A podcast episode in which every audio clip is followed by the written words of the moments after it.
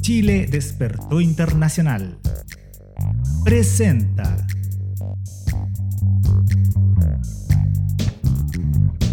Política chilena en tiempos constituyentes. Todas las semanas en vivo por fanpage y canal de YouTube de Chile Despertó Internacional. El Regionalista y Convergencia Medios. Retransmisión por El Ciudadano y podcast de Chile Despertó Internacional.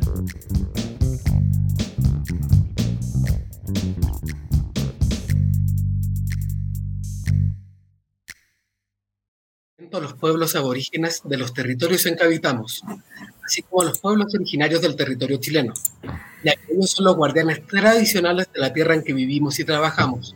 La soberanía de los territorios nunca ha sido cedida, ya que han sido y siempre serán tierra aborigen. Mi nombre es Renato Rojas Dalorzo y los saludo desde el territorio internacional acá en la Ciudad de México. Y yo soy Carolina Trichet y estoy en Erlangen, Alemania. Ahora eh, vamos a hablar sobre la editorial, ya que hoy día o esta semana ha sido una semana bastante conmemorativa para la diversidad. Hoy es un buen día para Chile y quienes han buscado afuera el reconocimiento que no han encontrado en su país, el matrimonio civil, independiente de su orientación sexual si este 9 de diciembre del 2021 se ha promulgado la ley del matrimonio igualitario. Pero este triunfo es parte de una lucha histórica de reconocimiento por los derechos sexuales y reproductivos. Por ejemplo, hace 22 años el amor entre personas de los colectivos LGBTV y Q era ilegal. Hace nueve años las agresiones por ser parte de la diversidad sexual no, no eran condenadas judicialmente. Hoy tenemos ley Samudio. Hace seis años no se podía eh, formalizar la decisión de ser parejas si eran del colectivo LGBTIQ+. Hoy tenemos acuerdo de, unión civil. Finalmente, hace tres años, hace tres años estaba permitido ignorar el nombre social de una persona. Hoy tenemos la ley de identidad de género. Hoy definitivamente celebramos, pero no claudicamos en nuestra lucha y aún tenemos pendientes. Por ejemplo, de ello es el derecho a abortar en forma libre, segura y gratuita. Sabemos que el 14 de septiembre del 2017 fue promulgada la ley de interrupción voluntaria del embarazo, que permite el acceso a esta prestación médica en tres causales, cuando la vida de la mujer se encuentra en riesgo, cuando el feto no, no tenga posibilidad de sobrevivir fuera del útero y o cuando el embarazo sea producto de una violación. Pero esto no es suficiente. Las personas con, embarazos no deseados siguen teniendo que persistir con ello, en ellos, anteponiendo una maternidad obligada a, a una consentida.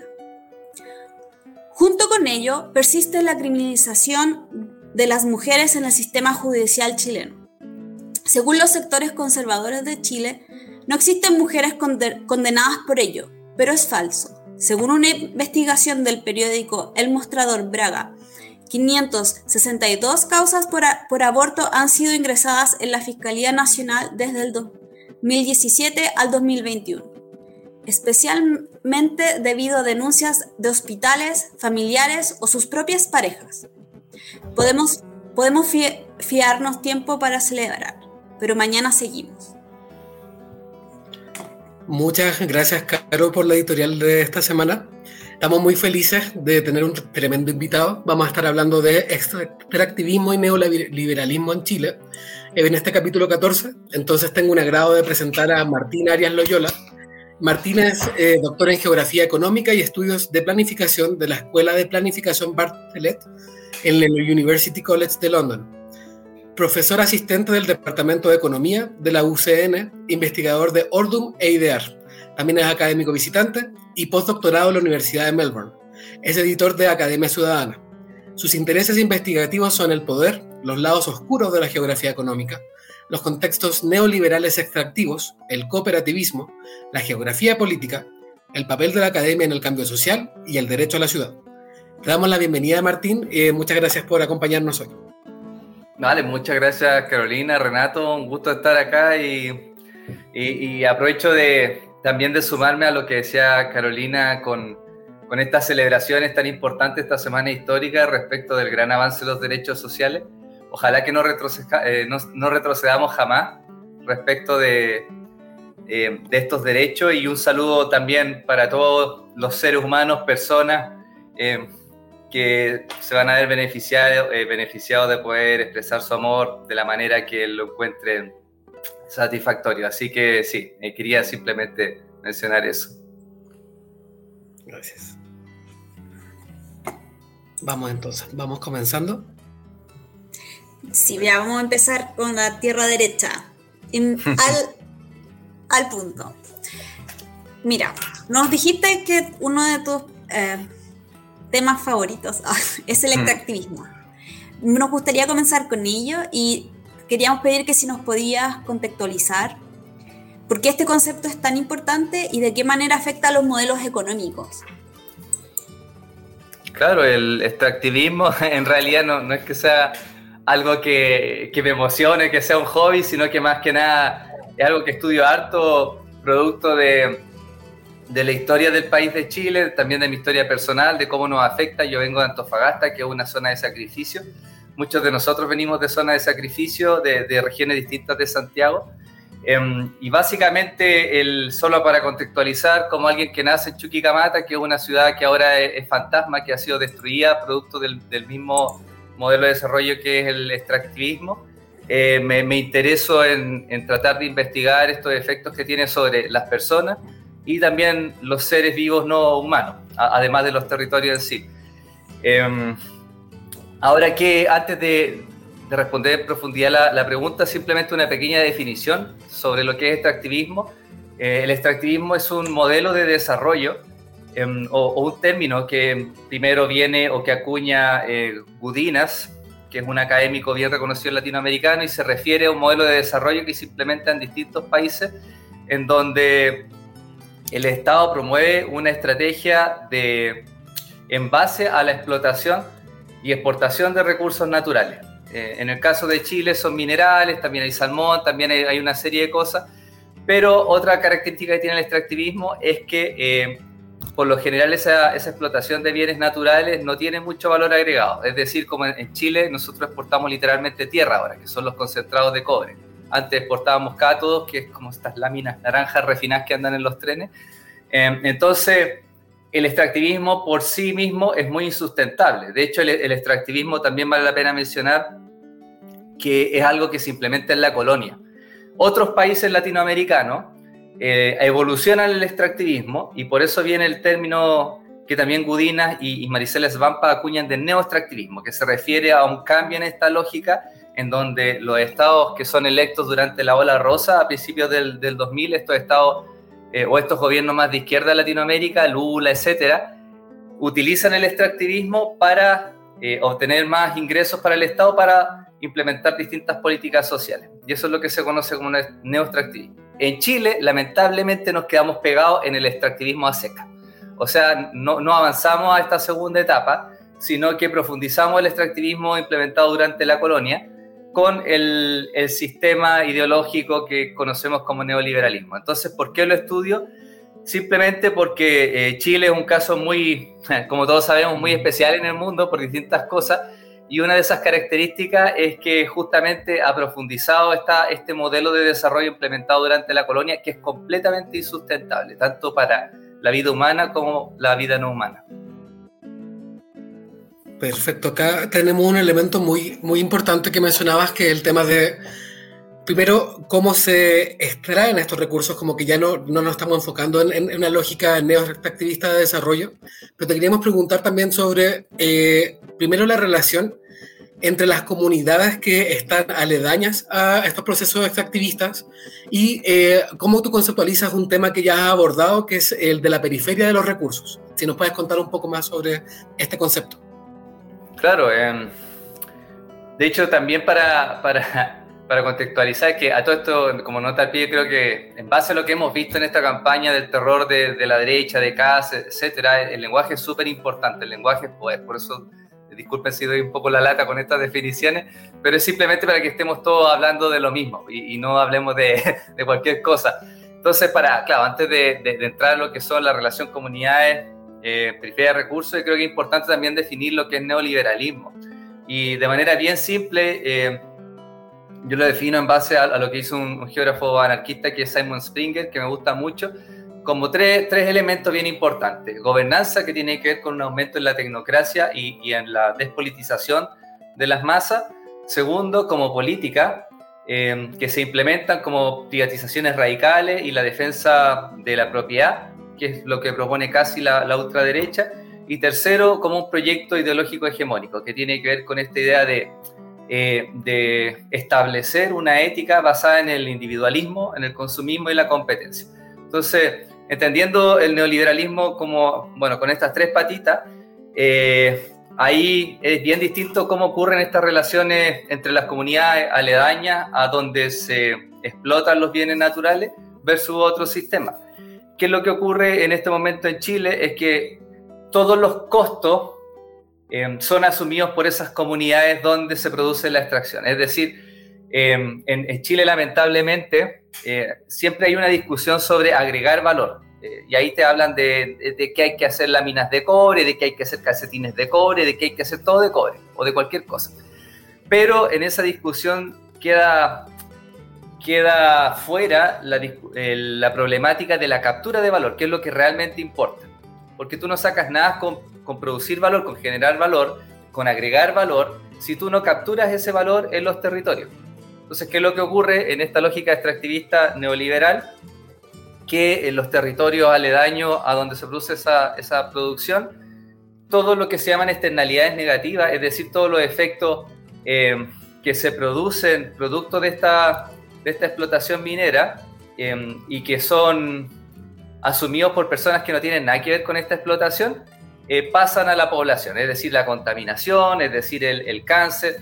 Eh, la región de Antofagasta, por ejemplo, tiene una de las tasas de cáncer más altas del mundo.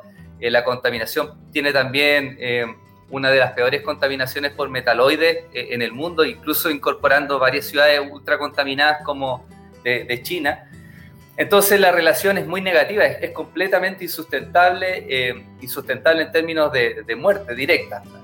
Además de eso, es insustentable en términos de, una explotación económica que, que, ocurre tanto para los, las y les trabajadores de, de, esa, de esos territorios, porque eh, por lo general la, la, industria extractiva desde el 2000 a la fecha eh, se ha beneficiado mucho de, de la hiperflexibilización laboral, en donde las grandes empresas pueden subcontratar y estas otras empresas subcontratadas a su vez seguir subcontratando eh, trabajadores. Por lo tanto, lo que se ve es que en estos territorios muchas de las personas que trabajan en esta empresa em, tienen unas condiciones laborales ultra precarias. O sea, es muy común ver en, las minas o en las mineras, por ejemplo, que existen dos tipos de campamento. Un campamento para las personas que trabajan en la empresa minera y otros que son los subcontratistas. Eh, y además de eso también tiene eh, que ver con, con, un impacto muy negativo para el medio ambiente, como lo ha dicho Cristina Dorador, muchas veces y muchos otros colegas, em, hay todo un impacto bien, bien brutal en lo que es, eh, bueno, en, todo tipo de vida, desde bacterias hasta, hasta animales y fauna, sobre todo incluso con, con otras nuevas industrias como el litio, que ahora se está hablando harto, mucha gente habla del litio como que, como que el litio baja de las nubes, ¿no es cierto?, a salvarnos a todos. Y es que también tener cuidado con eso porque eh, entendiendo lo que era extractivismo, el, el apostar toda la ficha al litio es apostar toda la ficha al extractivismo de nuevo, no, es superar este sistema insustentable. Y respecto de las periferias de, recursos, eh, súper importante también decir, de hecho, aquí también me tengo un segundo para, para comentar brevemente que eh, sacamos un libro hace poco con varios colegas, con Felipe Terraza, un amigo que está en la PUC y varios otros colegas del mundo, geógrafo económico y político, justamente sobre periferias de recursos Em, porque es un tema muy importante, lamentablemente muy poco estudiado. Em, ¿Qué es una periferia de recursos? Es un territorio que ha sido políticamente marginalizado de los beneficios potenciales que se producen en una industria extractiva. Pero lo importante que quería resaltar es que una decisión política. las periferias de recursos no aparecen porque sí, mágicamente. Entonces, en el caso de Chile, el Estado centralista eh, decide políticamente tirar, como decimos, a la balanza al territorio eh, donde se produce la minería y ahí se genera esta periferia de recursos. ¿Periferia por qué? No solo en términos económicos, porque no se captura mucho, eh, mucho valor ahí, sino que también en términos, y esto es lo más importante, político, en términos de poder. Es una periferia de poder entonces, estos, estos territorios al ser denominados periferia, inmediatamente implica que, tienen una, están en una situación de asimetría de poder respecto de los centros y por lo tanto pierden autonomía para decidir sobre em, su futuro. Y eso también implica que tienen menos autonomía para avanzar en las agendas que les interesan, por ejemplo, como mencionaba también, no sé si Caro tú, Renato, lo que eh, está relacionado con pueblos originarios. Entonces, es muy, por eso nosotros planteamos el, interés de estudiar las periferias de recursos, un poco dentro de la lógica esta de, poder, eh, para salir también, o sea, entendiendo que la economía también tiene que ver con el poder, eh, porque al ponerle nombre a las cosas también nosotros podemos decir, mira, si nosotros somos una periferia de recursos, bueno, avancemos o trabajemos justamente para dejar de ser esta periferia de recursos o para dejar de ser este territorio sacrificado. Ay, qué interesante. Ya te quería, tengo como 8000 preguntas en mi cerebro, pero me voy a, me voy a tener al libreto. Mira, la pregunta que venía es más o menos ya la respondiste porque era justamente queríamos saber las diferencias de las lógicas en el extractivismo y la diferenciación entre el, lo que se vive en Chile y en el extranjero. Pero en realidad, ahora así como sumándola a mis preguntas personales, Eh, vivimos en, un, en, un, periodo de, la historia política a nivel mundial bien interesante, donde están pasando cosas parecidas en diferentes territorios. O sea, lo que pasó en la revuelta del 2019 mm. era algo que eh, venía casi parecido a lo que se llamó la primavera mm. árabe y todo. Y, y, lo podemos relacionar incluso un poco con esto del extractivismo porque se justamente estos países que están en estas revueltas son países netamente eh, son extraídos por el em, yo soy nueva yo soy mi background general yo soy físico y soy nueva en la, en la, en la política pública en general. Entonces yo descubrí hace poco que existe el norte global y el sur global. Entonces este norte global está como hegemonía de los países conquistados. ¿Cómo para como rearmar la pregunta que estaba escrita, ¿cómo ves tú que ha evolucionado ese pensamiento extractista desde el norte global hacia el, hacia el sur global? Con, eh, con, en específico, me gustaría saber eh, cómo lo ven, porque no se puede extraer infinito, o sea, estos son recursos limitados. Y tú mm. no puedes pretender mantener un sistema económico o un sistema de desarrollo eh, sustentable infinitamente por una, con una actividad que va, mm. va, a llegar a su fin en algún momento. Entonces, ¿cómo lo ves? Porque en Chile, cuando tú las mineras que tú lo hablas, casi todos los contratos son victorianos. Y, mm. no se, y, siguen siendo victorianos. Y cuando uno lo cuenta, dicen, no, mentira, si estamos en el 2021. Y no es así. No sé, ¿qué nos puedes contar de eso? No, genial. De hecho, tomándome lo último que tú dices, muchas veces yo me atrevería a decir que no solo son victorianos, sino que rayan en la protoesclavitud. O sea, las condiciones laborales son totalmente precarias para miles de personas en Chile. Basta ver la estadística de la Fundación Sol, solo de ingresos, para no complicar más la cosa. Y lo último que vi, eh, alrededor del 80% de, de, los y las y les chilenos y chilenas trabajadores recibían un ingreso de, de hasta 500 mil pesos eso no te permite vivir en Chile. O sea, hay, varios otros colegas economistas que han calculado el, ingreso necesario para vivir, no solo para sobrevivir, esto es importante. Nosotros en Chile sobrevivimos. Eh, el vivir implica tener tiempo libre para ti, para tu hobby, salir temprano al trabajo, etc. Em, era algo así como un millón cien mil pesos para Chile y un millón trescientos para Antofagasta, que tiene un coste de vida más alto. Entonces, si tú solo consideras eso, básicamente eh, la gente está sobreviviendo y eso es una lógica también muy parecida a, lo que alguna vez fue la esclavitud. También tomando otra cosa que, decías, Caro, el, tema del, o sea, del norte global, yo creo que tocaste ahí el tema súper importante, o sea, el extractivismo no aparece de nuevo de, de, la nada, sino que se implementa en la colonia justamente por el, por el norte global de ese tiempo, que, que eran estos distintos imperios que andaban dando vueltas, ¿no es cierto?, haciendo maldades por el mundo. Eh, a nosotros nos tocó el español, pero esa lógica imperialista continúa, imperialista slash o sea, neocolonialista, es decir, un nuevo tipo de colonialismo, eh, sigue persistiendo hasta el día de hoy, o sea, lo vemos hoy en día eh, de manera, dos ejemplos bien preocupantes, con las empresas españolas, ¿no es cierto?, estos grandes conglomerados que han recolonizado Chile a través de su control en, la banca, a través de su control en la empresa energética, etcétera, etcétera. Entonces, ya no tenemos a los españoles con armadura, ¿no es cierto?, eh, agarrándonos a todos, vendiéndonos como encomienda a, los más morenos del norte, eh, pero sí tenemos una nueva forma, como dicen muchos colegas, de, colonialismo que está directamente alineada, alineada con todo esto que estamos hablando.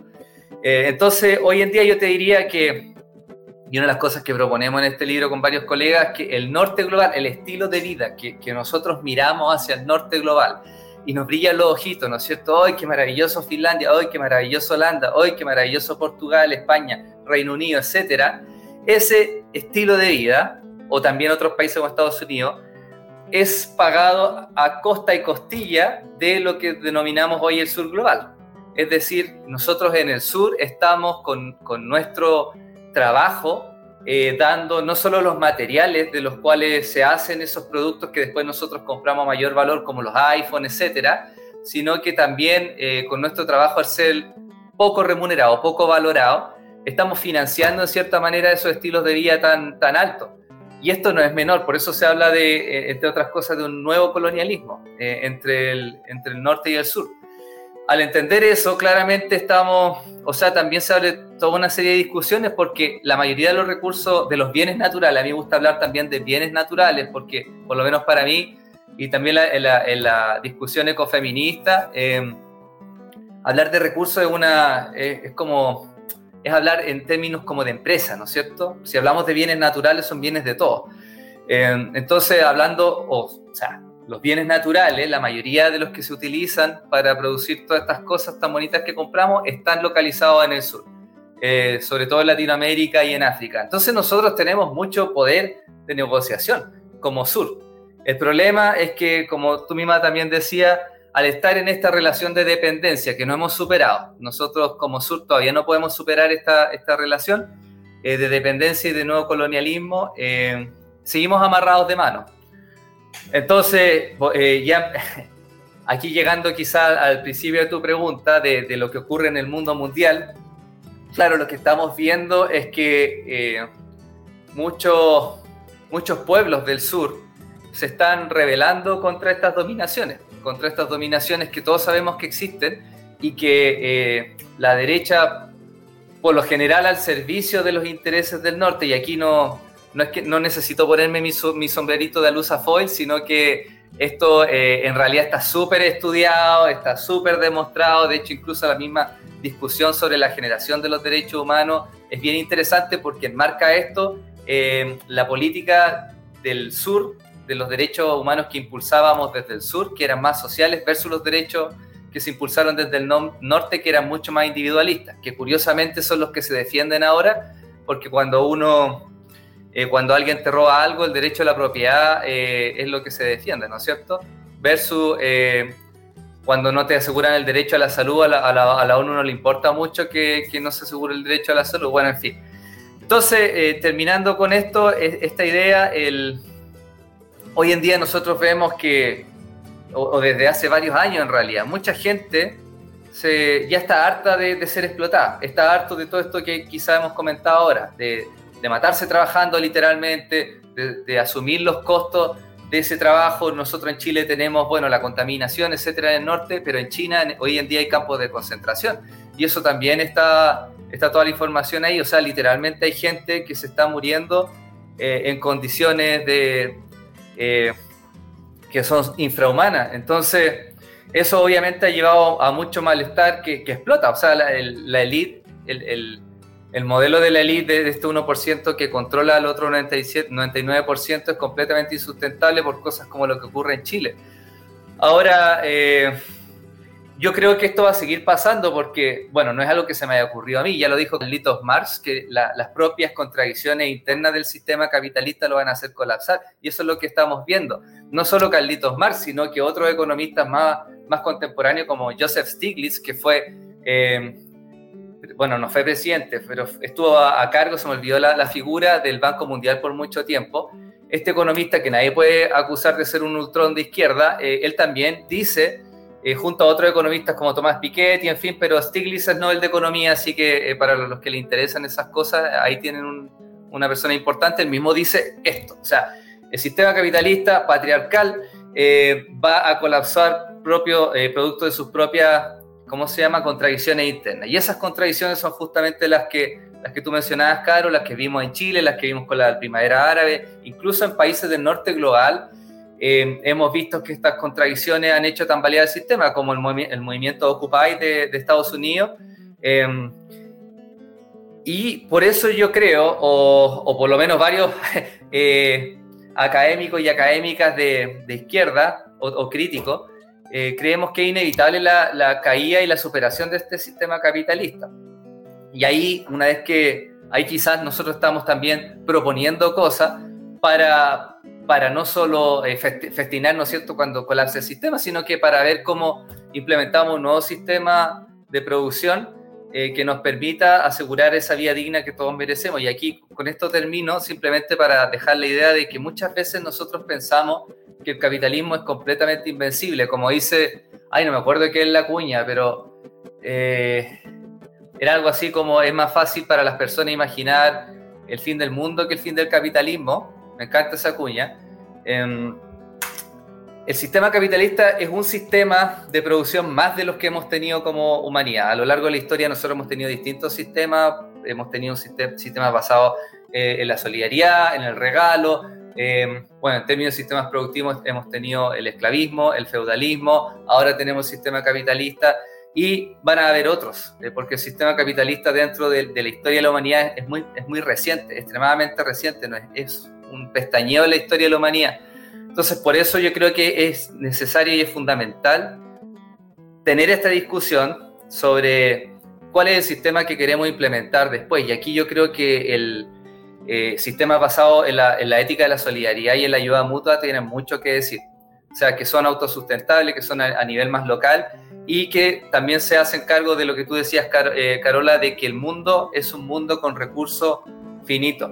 O sea, es completamente irreal eh, pensar o caer en esta discusión del crecimiento infinito. Es, que no es completamente irracional. Tú como física quizás lo sabes, que un, sistema, un sistema cerrado, o sea, eh, y hay gente que dice, no, pero es que con la tecnología aumenta la frontera de producción. Sí, es cierto, pero eh, nosotros también en esa lógica estamos asumiendo que la tecnología aumenta de manera, manera lineal y eso no es cierto. La historia no es lineal, es circular. Muchas veces nosotros hemos, hemos involucionado varios miles de años porque se han quemado bibliotecas como la de Alejandría. Entonces, eh, estos supuestos son súper peligrosos. Eh, y lamentable, bueno, a todo esto Cast, eh, todo su programa, el, 1.0 que acaba de, bajar, se, se, basaba en esta lógica. Entonces, el mundo es finito y por lo tanto, al ser finito, tenemos que distribuir los recursos de la mejor manera y por lo tanto este discurso de crecimiento infinito es completamente insustentable y por eso hay que eh, discutir y promover otros sistemas de producción que no se basen en esta idea completamente em, de nuevo insustentable. Pues. Así que eso, yo creo que ahí la discusión, los que están ah, o las que están eh, avanzando más esa discusión son las colegas de, del feminismo, o sea, la economía, la economía política feminista, la geografía política y la geografía económica feminista son las que ya están proponiendo distintos modelos de, eh, de producción que salen de esta lógica capitalista, solo por mencionarle uno por si a alguien le interesa, lo que se llama la economía diversa de Gibson Graham, que son dos colegas que se fusionaron así en una. Eh, ellas tienen todo un librito eh, que, que, promueve distintos tipos de, de producción por, alternativos y que incluso pueden coexistir con el capitalismo mientras este termina de colapsar. Aquí hay un elemento muy, muy interesante porque justo estos, estos temas que estaba hablando como principio de solidaridad y demás, los vamos a estar abordando en el próximo bloque, cuando hablemos de la relación entre el extractivismo y las decisiones políticas que va a tener que tomar la propia convención en términos de cómo institucionaliza estos principios. Pero antes quería hablar de un tema que quizás puede ser un poquito más, no sé si urgente, pero que puede tener una evaluación que tiene más que ver con el, con el presente, que es el tema de la relación de la iniciativa privada o la iniciativa privada transnacional con el Estado en este momento, en términos de las lógicas mineras y de estas lógicas extractivistas. Según tengo entendido, tú ya habías escrito sobre esta relación, de cómo se relaciona el sector privado con el Estado en términos de minería, y de qué manera tú verías, como ya para dar pie después a la, a la discusión sobre el proceso constituyente, de qué manera tú verías eh, que se tiene que determinar esta relación entre los privados y el Estado en términos de la extracción minera. Vale, genial. O sea, esto es una pregunta. Hay un montón de, disciplinas y subdisciplinas estudiando, tratando de responder tu pregunta. Eh, yo voy a hacer lo mejor que pueda para dar una respuesta. Em, pero para hacerla, para hacer corta la respuesta o manejable, en realidad la relación privado-estado, antes de llegar a eso, simplemente mencionar que las empresas multinacionales, eh, yo creo que es bueno, bueno, no es bueno, sino que a mí me acomoda más visualizar esta discusión entendiendo las empresas multinacionales o las grandes corporaciones eh, como empresas que, o sistemas que fueron creados por los humanos, ¿no es cierto? Son cosas que nosotros producimos con un objetivo primordial, que es generar utilidades o beneficios para sus accionistas.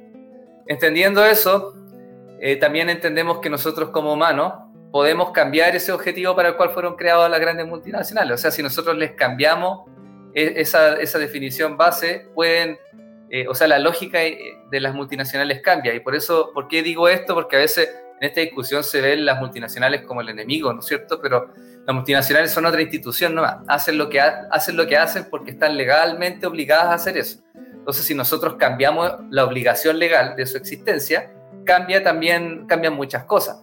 Eh, yo creo, o sea, lo menciono porque creo que es interesante pensar sobre eso también vinculándolo con tu pregunta, Renato, del, del, Estado, ¿no es cierto? Porque son los Estados los que entregan esos marcos legales en base a, lo que sus pueblos les demandan, en teoría, ¿no es cierto? Entonces, claro, lo que yo he estudiado, o qué es lo que puedo decir sobre esto, es una relación Estado-empresa multinacional, es una relación peligrosamente cercana en contextos neoliberales como Chile, como Australia, como Canadá, etcétera, etcétera. ¿Por qué?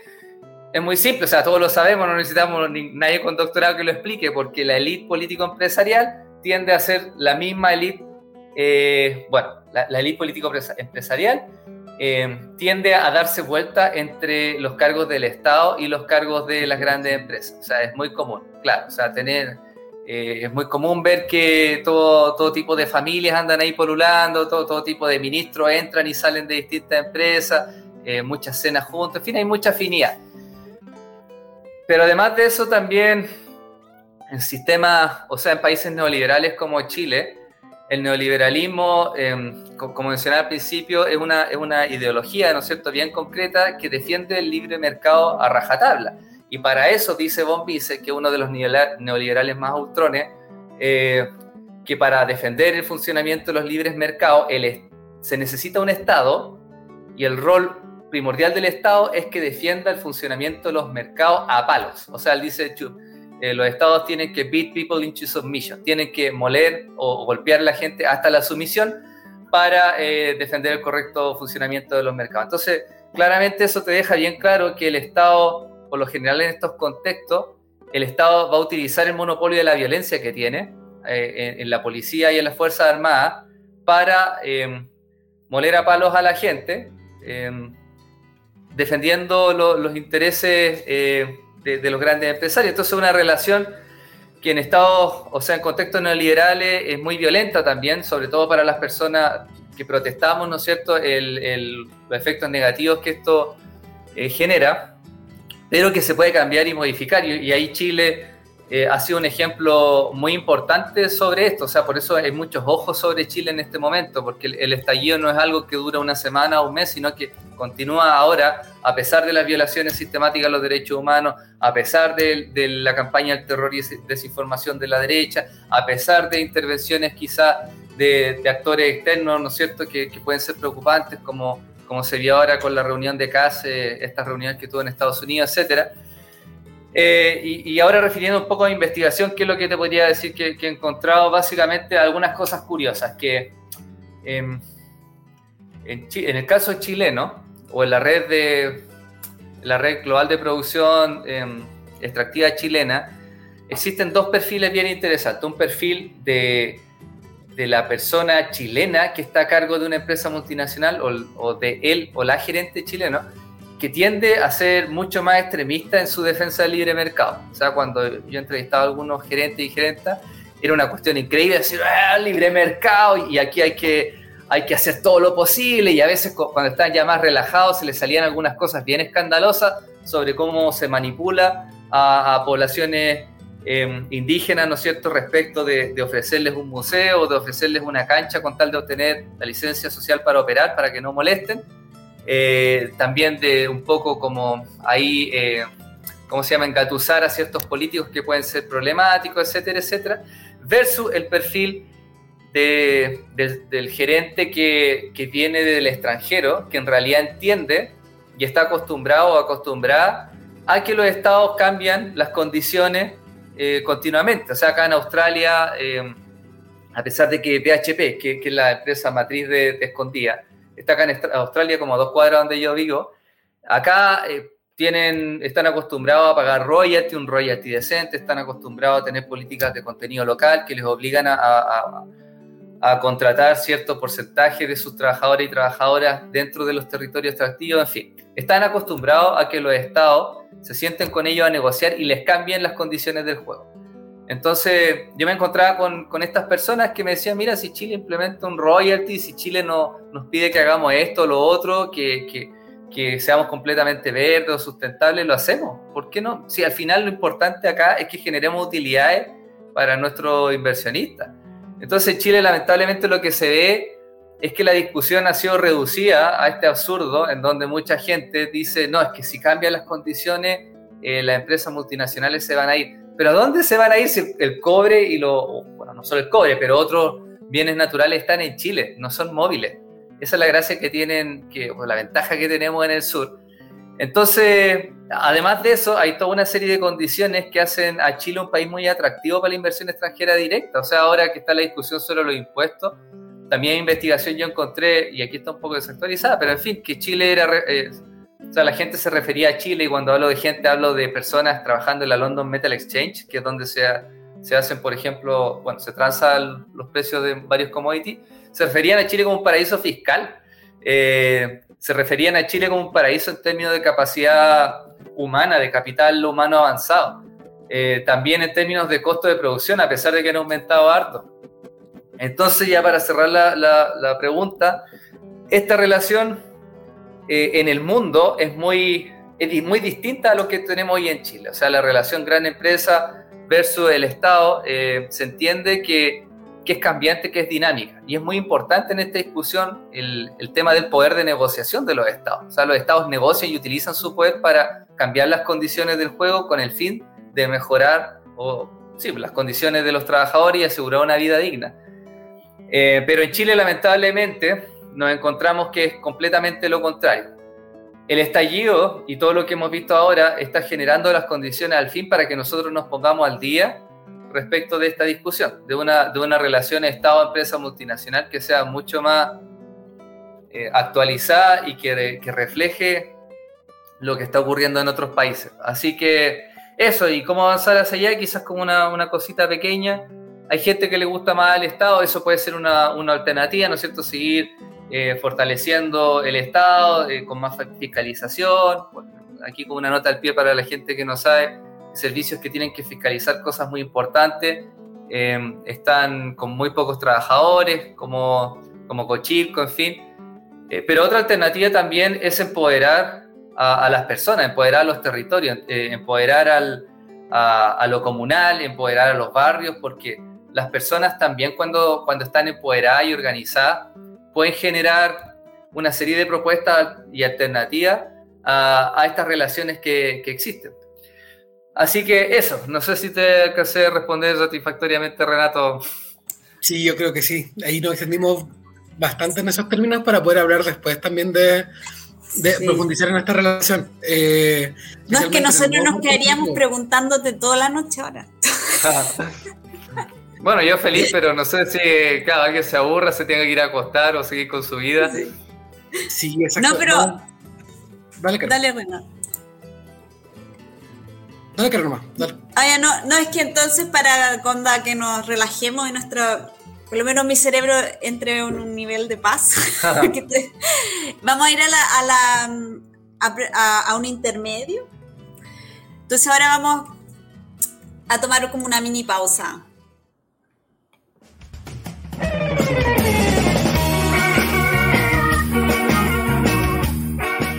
Porque queremos conocer más a nuestros invitados.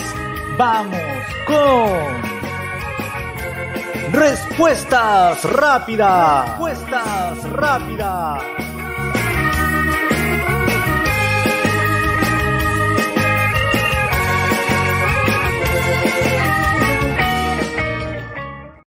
Ahora. No estamos para ver si estabas atento. ¿ah? Vale, nos están hackeando las grandes multinacionales. Yo creo que sí. Cierto. Eh, pregunta y respuesta rápida, lo primero que se te venga a la mente. Nosotros te vamos a una pregunta corta y tú nos respondes. Entonces es como un ping pong, así. tum, tum. Sí. Ya empieza tu relato. Buena. Eh, mi comida favorita es. Mmm. Fideos con salsa y albóndiga. O cualquier cosa que haga la, la maca, sí. Oh, Oh. saludo a la maca. Con, ¿sabes? odio con toda mi alma. Odio con toda mi alma eh, la falta de pensamiento crítico. Buena. Amor eterno a. Amor eterno al café. Oh. Me alegra. Me alegra ver al pueblo de Chile recuperando su dignidad.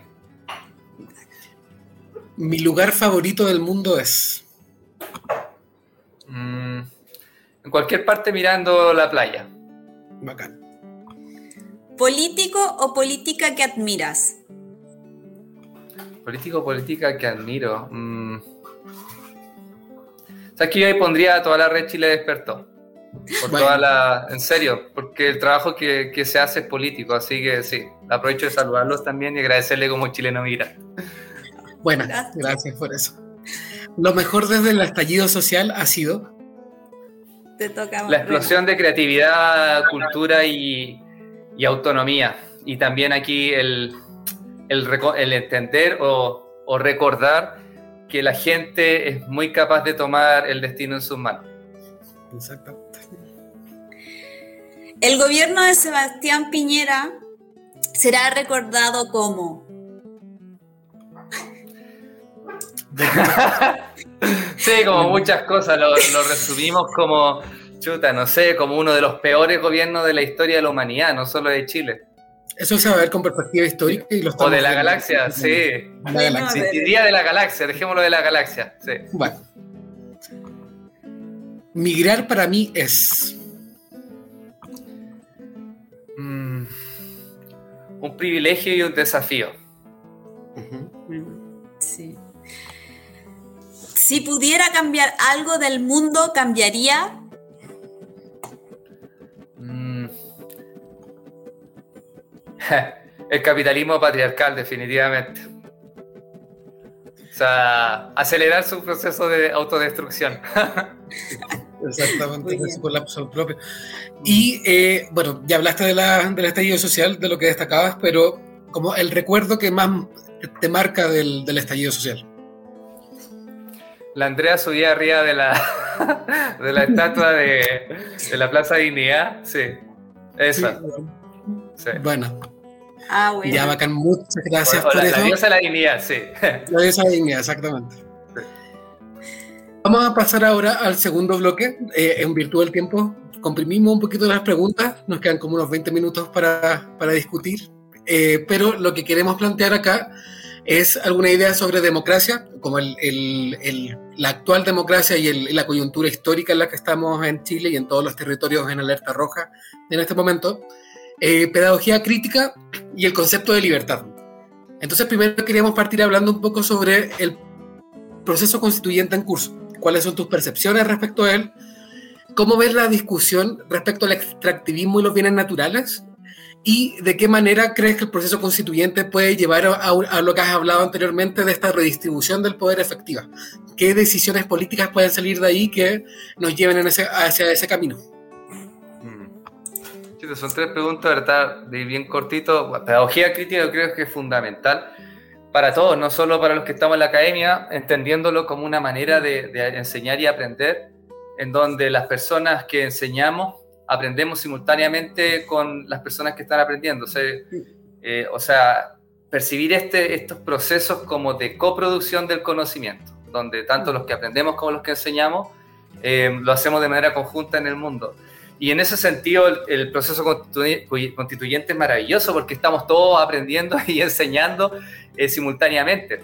Entonces, yo encuentro que eso, el proceso constituyente es algo que yo nunca pensé ver en la vida pensé que me iba a morir sin ver caer la constitución de Pinochet. El pueblo de Chile me demostró completamente equivocado y por eso siempre voy a estar completamente eh, agradecido. Me parece que, es muy desafiante, sí, pero cuando digo que es maravilloso, es maravilloso dentro de la perspectiva de pedagogía crítica porque es muy experimental. O sea, esto no existe en el mundo. Un, proceso constituyente con paridad de género, con la incorporación de pueblos eh, originarios. Entonces, todas las discusiones que se están dando en este proceso y estos debates y estas resistencias que vemos eh, no, se han, no han ocurrido antes. Por eso yo encuentro que nos abre las puertas a, cualquier, o sea, a una infinidad de nuevos mundos. Eh, la historia de nuevo pasa, como dijo Allende, pasa a estar en las manos del pueblo eh, y en ese sentido me parece que, que los meses que quedan de trabajo van a ser eh, muy interesante respecto de, cómo la creatividad de este pueblo chileno se va a seguir condensando en, estas propuestas, que, estoy seguro que varias, varias propuestas van a incorporarse en una constitución, eh, sentando precedente para quizá otros procesos en, en, otras partes del mundo. Ahora, respecto a lo segundo que me comentabas, el extractivismo de bienes naturales y el proceso constituyente, no sé si lo anoté bien. Sí. ¿Sí? Eh, me parece que es súper importante esa discusión que se está dando, que va de la mano con la descentralización también del país y también ojalá con quitarle eh, o, superar el, el, el hiperpresidencialismo que tenemos en Chile, que, mencionaba la Javiera la semana pasada, creo. todo esto tiene que ver también con el tercer punto, que, que es la redistribución del poder, o más que la redistribución, la redistribución del ejercicio del poder así que voy a, hablar de estas dos cosas juntas. Eh, simplemente haciendo la, nota de que yo creo que es mejor hablar del ejercicio del poder que de acumular poder o redistribuir. Porque el poder, como yo lo entiendo, que, es una cuestión que, que estudio, el poder solo existe cuando se ejerce. Y al entenderlo de esa manera, todos tenemos poder o todos podemos ejercer poder, que es lo que se vio con el estallido. O sea, muchas personas pensábamos que que estábamos derrotados, ¿no es cierto? Yo soy de una generación derrotada que se levantó contra Lagos, que se levantó contra el neoliberalismo y, fuimos derrotados y por eso se terminó de privatizar la, educación superior.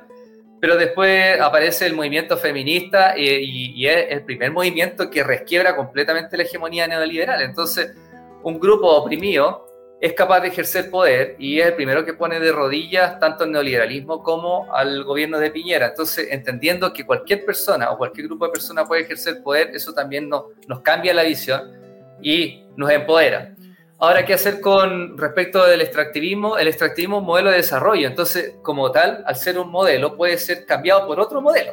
Y aquí yo me sumo a lo que dice la Pamela Po y varias colegas eh, que, que están muy involucradas con, temas medioambientales, desde la ecología política o de las ciencias políticas, em, respecto de que es, es una materia de vida o muerte el superar el extractivismo, porque el extractivismo es insustentable respecto de que si seguimos haciendo lo que hemos hecho hasta el momento, eh, en un contexto de pandemia o de nuevas pandemias, eh, quizás nuevos virus y bacterias se pueden seguir liberando, ¿no es cierto?, a medida que vamos depredando el Amazonas, qué sé yo, o que se van derritiendo los glaciales, eso por un lado, y por el otro lado el tema del cambio climático, que casi también reniega o, o, no le cree tanto.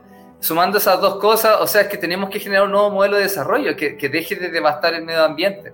Entonces, la constitución, creo yo que es un primer paso, o sea, no es el último paso, pero un, un paso muy importante eh, para avanzar a, esa, a la construcción de ese nuevo modelo de desarrollo. Quizá yo creo que el proceso constituyente nos va a dar eh, las bases sobre las cuales después nosotros como sociedad vamos a poder seguir discutiendo y empoderándonos respecto de, de qué modelo va a venir a, a, reemplazar este extractivismo. Eh, yo puedo tener mis preferencias, pero la, la, gracia es que aquí todos conversemos de esto, justamente para, para que ese nuevo modelo refleje este nuevo Chile más empoderado, más autónomo, un Chile en donde las personas tienen autonomía política y económica. Entonces, eso quería decir, o sea, el proceso constituyente no es solamente, eh, o sea, no va a venir a solucionar todos los problemas, yo creo sí que abre la posibilidad a, estas nuevas discusiones, quizá abre la posibilidad incluso a un nuevo proceso constituyente en 5 o 10 años más, que sí va a consolidar todo este tipo de discusiones, nuevos modelos, etcétera, etcétera. Eh, eso. Ay, qué bacán. y ahora me toca, mira, ahora tengo la oportunidad de hacerte una pregunta que me ha quedado en el tintero, porque la, aquí todo es movible. Pero, mira, me pasa una cosa, bueno, yo soy, por, por mi background científico antiguo, mi otra vida, esto de la pedagogía... Eh, de la, de la, pedagogía crítica nunca lo había escuchado, pero tienes toda la razón. O sea, nosotros cuando estás en el laboratorio y le tienes que enseñar, estás siempre como en el proceso de aprender. Y de, de hecho eso es lo que yo hago ahora también cuando estoy, ahora estoy estudiando un máster en políticas públicas también. Yo, mm. o sea, yo gozo estudiando cosas que no tenía idea que existían, que es de las ciencias sociales. O sea, para mí a veces es terrible, ustedes hablan cosas y yo digo, ¿qué pasa aquí que no tiene sentido? Pero hay algo que me gusta mucho del tema del extractivismo que estoy entendiendo hace poco, es lo que tú decías sobre el valor agregado. Eh, mira, yo voy a hablarlo solo en función, esto que quede claro, en función a lo que a, lo, a la minería. No, no, hablemos ahora del extractivismo eh, animal o agropecuario, porque ese éticamente es un poco distinto, pero con respecto a la minería, que es lo que tú hablabas ahora delante en el bloque anterior esto de eh, exportar tierra, porque tú, los japoneses se llevan la tierra porque en esa, en esa tierra hay tierras raras, o sea, estos materiales eh, que son raros, que son tan difíciles de encontrar, pero en Chile están ahí, ¿cachai? Eh, um, tú hablas como que el extractivismo no tiene este valor agregado, no le da. Chile se caracteriza por tener una cantidad de científicos y de, y de un material intelectual muy alto a nivel mundial, o sea, está, mm. hay científicos chilenos eh, en los mejores institutos en el mundo, o sea, en, si tú, no sé, en el MIT hay un chileno, en el Max Planck hay un chileno, y no como solamente como doctorando, sino que como, o sea, ya con puestos de eh, tenure professor y cosas así en ciencia, o sea, muy top. Mm. ¿Cómo nosotros podemos generar un valor agregado a nivel intelectual para que, pero que esté como basado en la constitución, ¿me entiendes? O sea, como, cómo darle ese valor agregado eh, al, al, al, extractivismo para que evolucionemos a algo como, no sé, miremoslo como a Suecia. Suecia no tiene recursos naturales, no se, puede, no se mm. autoexplota porque no tiene. Ellos exportan solo valor agregado, solo material intelectual. O sea, lo, eso hace. ¿Cómo nosotros en Chile podemos hacer eso? Mm. ¿Crees tú que es posible? No lo sé. Sí, yo de ahí te encuentro toda la razón y de hecho, claro, yo creo que todo es posible en este momento. O sea, sobre todo en Chile, con las cosas que estamos viendo, para mí basta ver cómo personas en campamento, muchas muchas de ellas porque varias son mujeres migrantes, eh, se han organizado en ollas comunes, se han organizado para ayudar a, otros vecinos y vecinas durante la pandemia, sin nada. Eh, entonces, si, cuando yo veo estos ejemplos, eh, digo, es que todo es posible en este momento. además, tenemos el proceso constituyente avanzando. Entonces, para responder tu pregunta, el tema del valor es, es el tema, sobre todo en, en, en, las discusiones marxistas. Hay, todo, bueno, hay como dos grandes discusiones las neoclásicos, o para no dar tanto la lata como la economía más ortodoxa, ¿no es cierto? Eh, ¿Qué es lo que tenemos en Chile? Esta cuestión de la productividad, de, qué sé yo, de agregar valores, tiene que ver con más, eh, con productos que, que, se venden más caros, etcétera, versus la discusión marxista en donde el valor tiene otra concepción. Yo creo que esa discusión primero de, lo que es valor es súper importante darla porque ahí eh, al tener esa discusión ponemos en el centro justamente como tú decías él o la trabajadora. ¿Qué es lo que pasa con él o la trabajadora? No solo cómo esa persona aporta al proceso productivo, sino que cómo esa persona también em, vive. Em, porque eh, en esa discusión inmediatamente te lleva a, ver al trabajador como una persona que necesita no solo alimentarse y dormir y reproducirse, ¿no es cierto?, sino que necesita ser más creativo, como tú decías, para que tengamos el chileno o la chilena en el MIT, esa persona tiene que ser creativa, o sea, no basta con eh, en la academia o, las personas que generan innovación no son personas que, que reiteran sobre algo que ya está hecho, son personas que hacen algo nuevo, que aportan algo nuevo.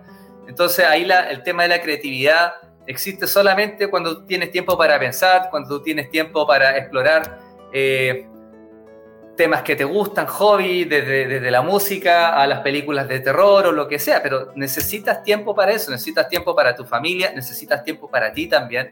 Muchos de nosotros, como hablábamos antes de empezar esta conversa, necesitamos terapiarnos, ¿no es cierto? Porque tenemos un montón de gremlins dando vuelta adentro, eh, que si no lidiamos con esos gremlins, Em, eh, básicamente estamos encerrando partes también de nosotros mismos. Y ahí viene el tema de la salud mental, que es súper importante también. O sea, la salud mental em, es, fundamental justamente en esta discusión económica y en esta discusión de, de, innovaciones. Entonces, yo creo que la constitución puede potencialmente abordar todos estos temas. O sea, si, si tú ves una cuestión bien, bien transversal, mientras ponga la vida digna de las personas en el centro. Yo creo que ya esa discusión se está dando.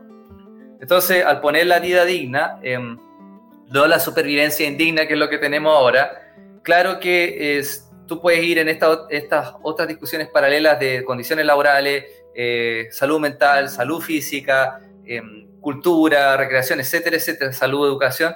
Tú puedes ir generando o ir potenciando la, ¿cómo se llama? El capital humano que le dicen en Chile, que ya es muy bueno, en algo mucho mejor, para que eh, los chilenos y las chilenas seamos capaces no solo de producir mejores productos, sino que mejores ideas también. Ideas que nos hagan más autónomos, etcétera, etcétera.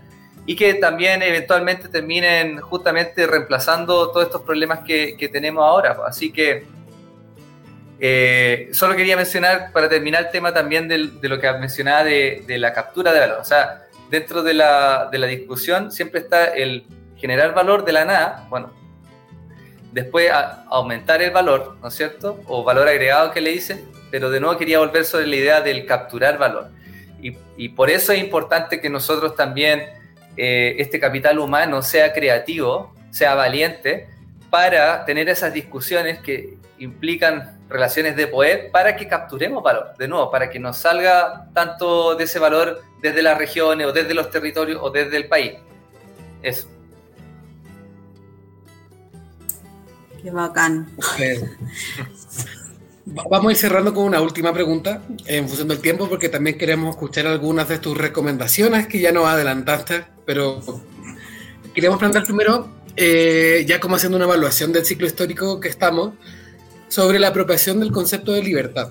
Eh, hemos tenido muchos, eh, desde el mismo neoliberalismo y desde el mismo fascismo, como el, como el uso del, del, concepto de libertad, de, entendiendo una cierta forma de libertad también, como imponiendo una cierta forma de libertad que se contradice con el propio concepto. Entonces queríamos ver cuáles son tus apreciaciones de la utilización de este término y de qué manera lo podemos resignificar, especialmente en esta coyuntura en la que nos encontramos. Oye, esa pregunta es, yo encuentro que es espectacular y ojalá que todos debiéramos hacer un esfuerzo de, responderla. Mm, creo que el, tema de la libertad, como tú bien decías, ha sido secuestrado por la ultraderecha. Eh, lamentablemente hemos visto también, como, como planteaba Caro antes, que en estos procesos de, de liberación de los y las oprimidas del mundo, eh, la derecha o la centro derecha se ha sacado la careta y a la hora de los que se ha, se ha alineado con la, con la ultraderecha, pasó en Estados Unidos, pasó en Brasil, pasó en Francia, ahora está pasando en Chile. Y justamente su discurso, eh, bueno, tiene dos ejes, creo yo, quizás tiene más, pero quisiera resaltar dos. Uno, el del miedo, ¿no es cierto? El miedo al otro, a la otredad, a la otredad que no, es, no, es, eh, que no entra dentro del, de lo que consideramos deseable dentro de un esquema conservador eh, en lo moral, ¿no es cierto? Eh, y neoliberal en lo económico. Y, el otro pilar es el tema de la libertad, ¿no es cierto? Que, se, se, llena la boca muchas veces hablando de, de, una libertad que no se entiende muy bien lo que es, pero que yo resumo, y esto es súper importante, bueno, en realidad antes de eso, pero un tipo de libertad. Eh, y justamente entonces la, la, discusión de libertad yo creo que, que es crucial entender que tiene quizás por lo menos dos acepciones, la acepción de izquierda y la de derecha. La derecha, eh, haciendo un, un súper repaso ultra corto por la historia, cuando el liberalismo surge en un contexto donde los reyes eran básicamente los enviados de Dios en la tierra, ¿no es cierto? Andaban acá haciendo lo que se les da la gana y muchos muchos y muchas intelectuales se rebelan contra este poder divino y aparece eh, el liberalismo, ¿no es cierto? Que es rebelarse contra el Estado que, que, era el rey. Entonces era, en ese contexto era liberarse básicamente contra Dios, que era una cosa no menor, ¿no es cierto? Entonces aparece este liberalismo y aparecen varios, pero dentro de la economía está Adam Smith, que es un filósofo moral bien importante, eh, y él escribe La riqueza de las naciones, ¿no es cierto? Que es el libro que, que mucho de la derecha usa, pero que nadie de la muy poco de la derecha ha leído, lamentablemente.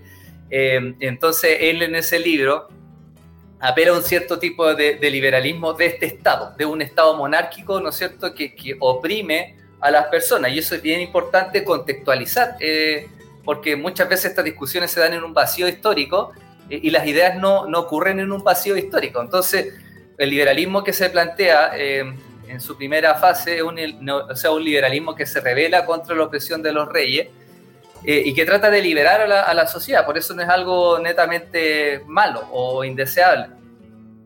Ese liberalismo después, con el tiempo, termina siendo tomado, ¿no es cierto?, por, por lo que son personas que se juntan en, en, algo que se llama la Sociedad Montpellerin, en Francia, ¿no es cierto?, después de la Segunda Guerra Mundial, mientras Keynes vivía la vida loca eh, con sus propuestas eh, que, que, se estaban consolidando en en lo que hoy día son las Naciones Unidas, ¿no es cierto?, el Banco Mundial, Keynes era como el rey de la fiesta, y habían otros que, que estaban más picados, ¿no es cierto?, uno de ellos era, era Hayek, eh, que, que, que, iban en contra de esta idea de que el Estado tiene que, que, empoderarse más, de que tiene que surgir como Estado de bienestar que tenemos ahora, ¿no es cierto?, que asegura ciertos derechos, entonces esta gente se junta en lo que se llama la Sociedad Montpellerin, eh, liderada por Hayek y von Mises, y toman las ideas del liberalismo tradicional y lo transforman en un nuevo, nuevo liberalismo, que es lo que conocemos hoy día como neoliberalismo.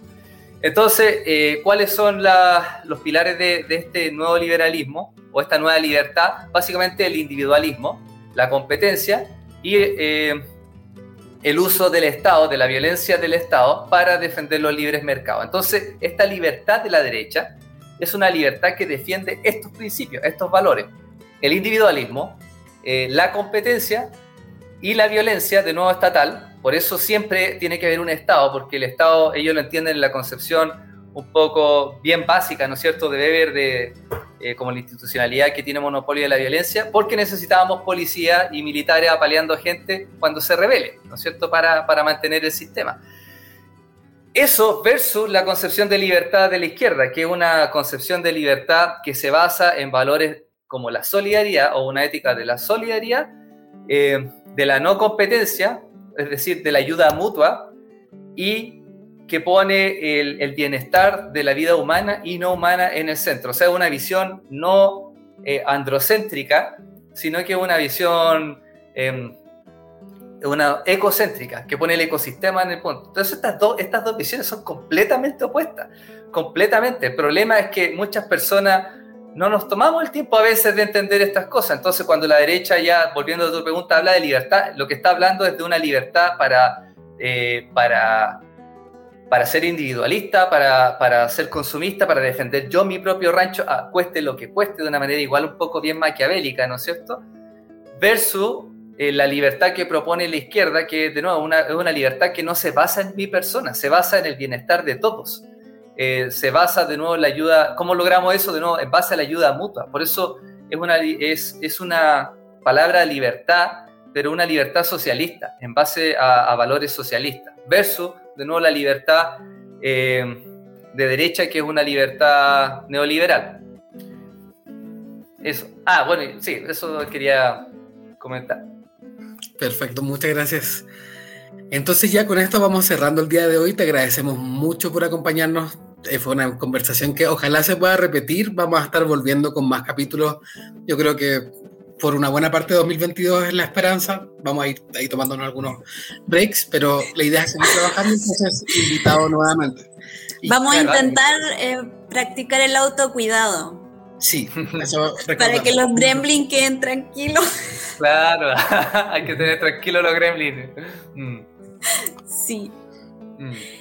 Ya, mira, antes de que nos te digamos chao, em, a nosotros nos gustaría saber eh, que, nos, em, que nos recomiendes algo, donde, no sé, puede ser un libro, una película, un lugar, un documental, lo que sea, algo que, traiga alegría y que sirva, a lo mejor es como eh, una, una, recomendación para nosotros para el autocuidado, como decía Magal, porque, y dejo de, tengo que hacerlo eh, eh, también a vos Populi, muchas gracias por el reconocimiento sobre los políticos que admiramos, porque yo sigo no considerándome política, aunque creo que en estos dos años he aprendido más de política en que podría haber aprendido en, puta, en toda la vida, disculpando mis Pero así que muchas gracias.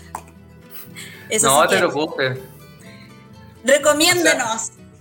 Vale, no, eh, gracias a usted, antes de, de, recibir recomendaciones, gracias a usted de nuevo, porque al final toda actividad humana es política y por eso eh, no es que les quiera aquí, ¿no es cierto?, caer bien ni nada, sino que realmente yo encuentro que el trabajo que ha hecho la red el trabajo político que ha hecho la red es súper importante y, es bueno que nos reconozcamos unos a otros también, ¿no es cierto? O sea, eh, eso también es un autocuidado ya más, más social.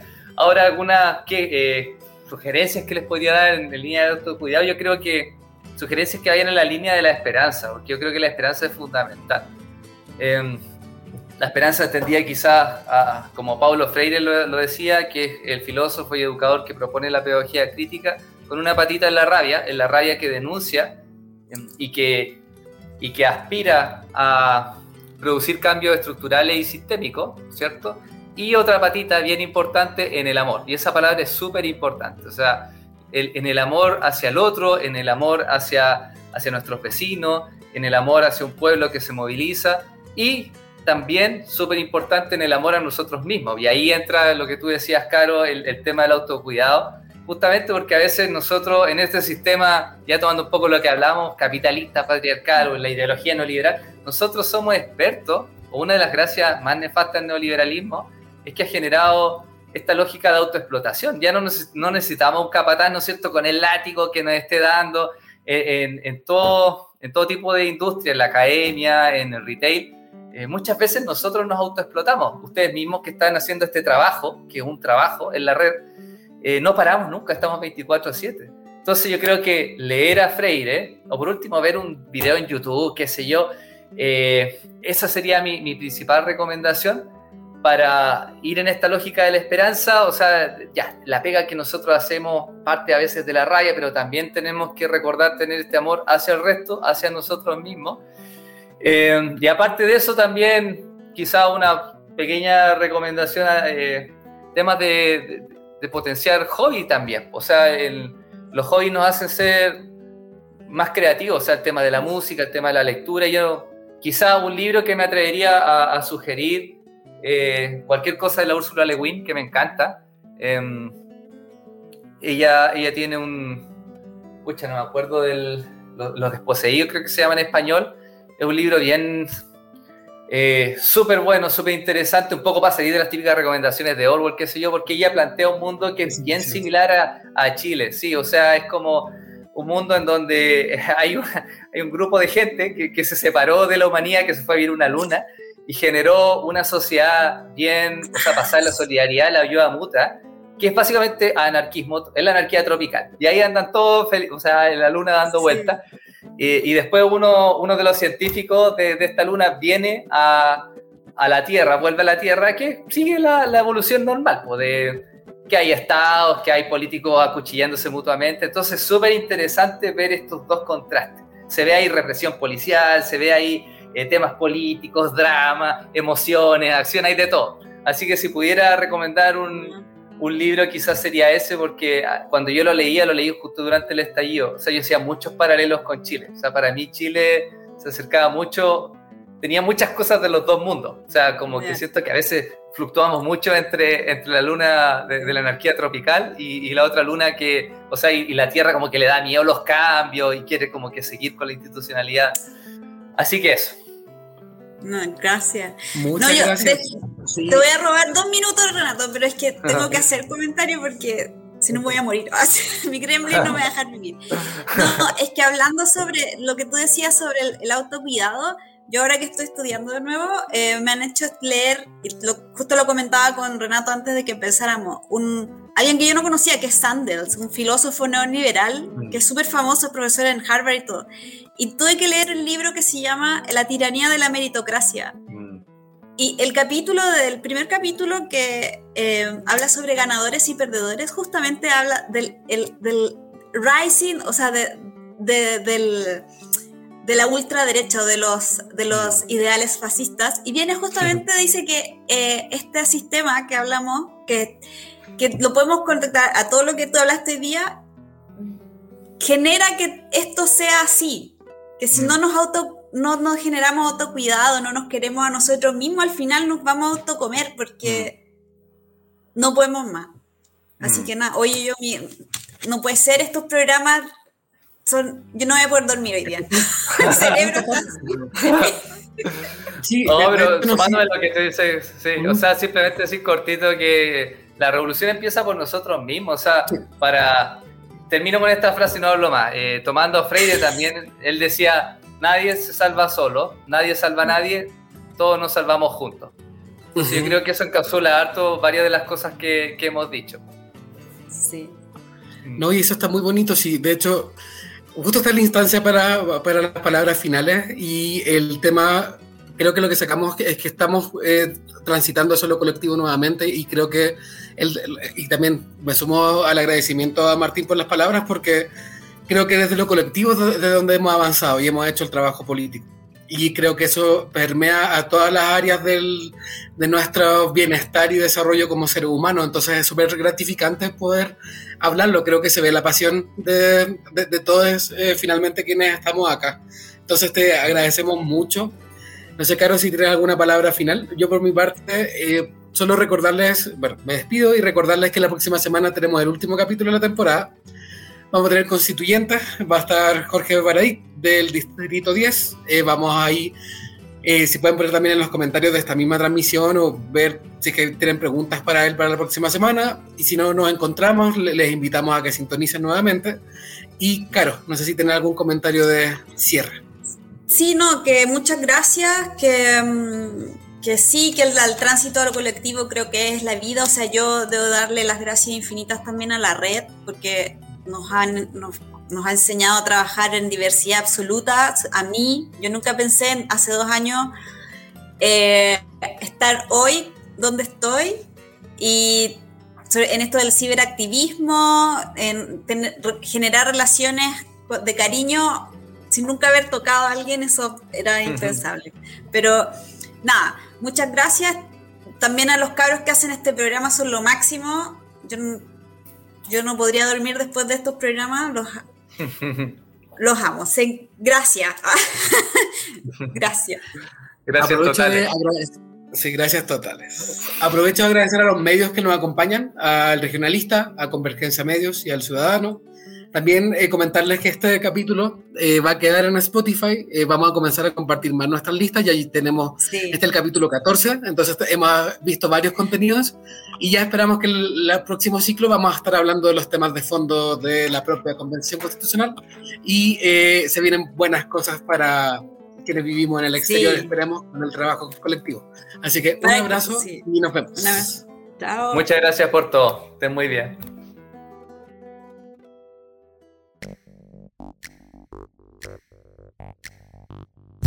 Chile despertó internacional.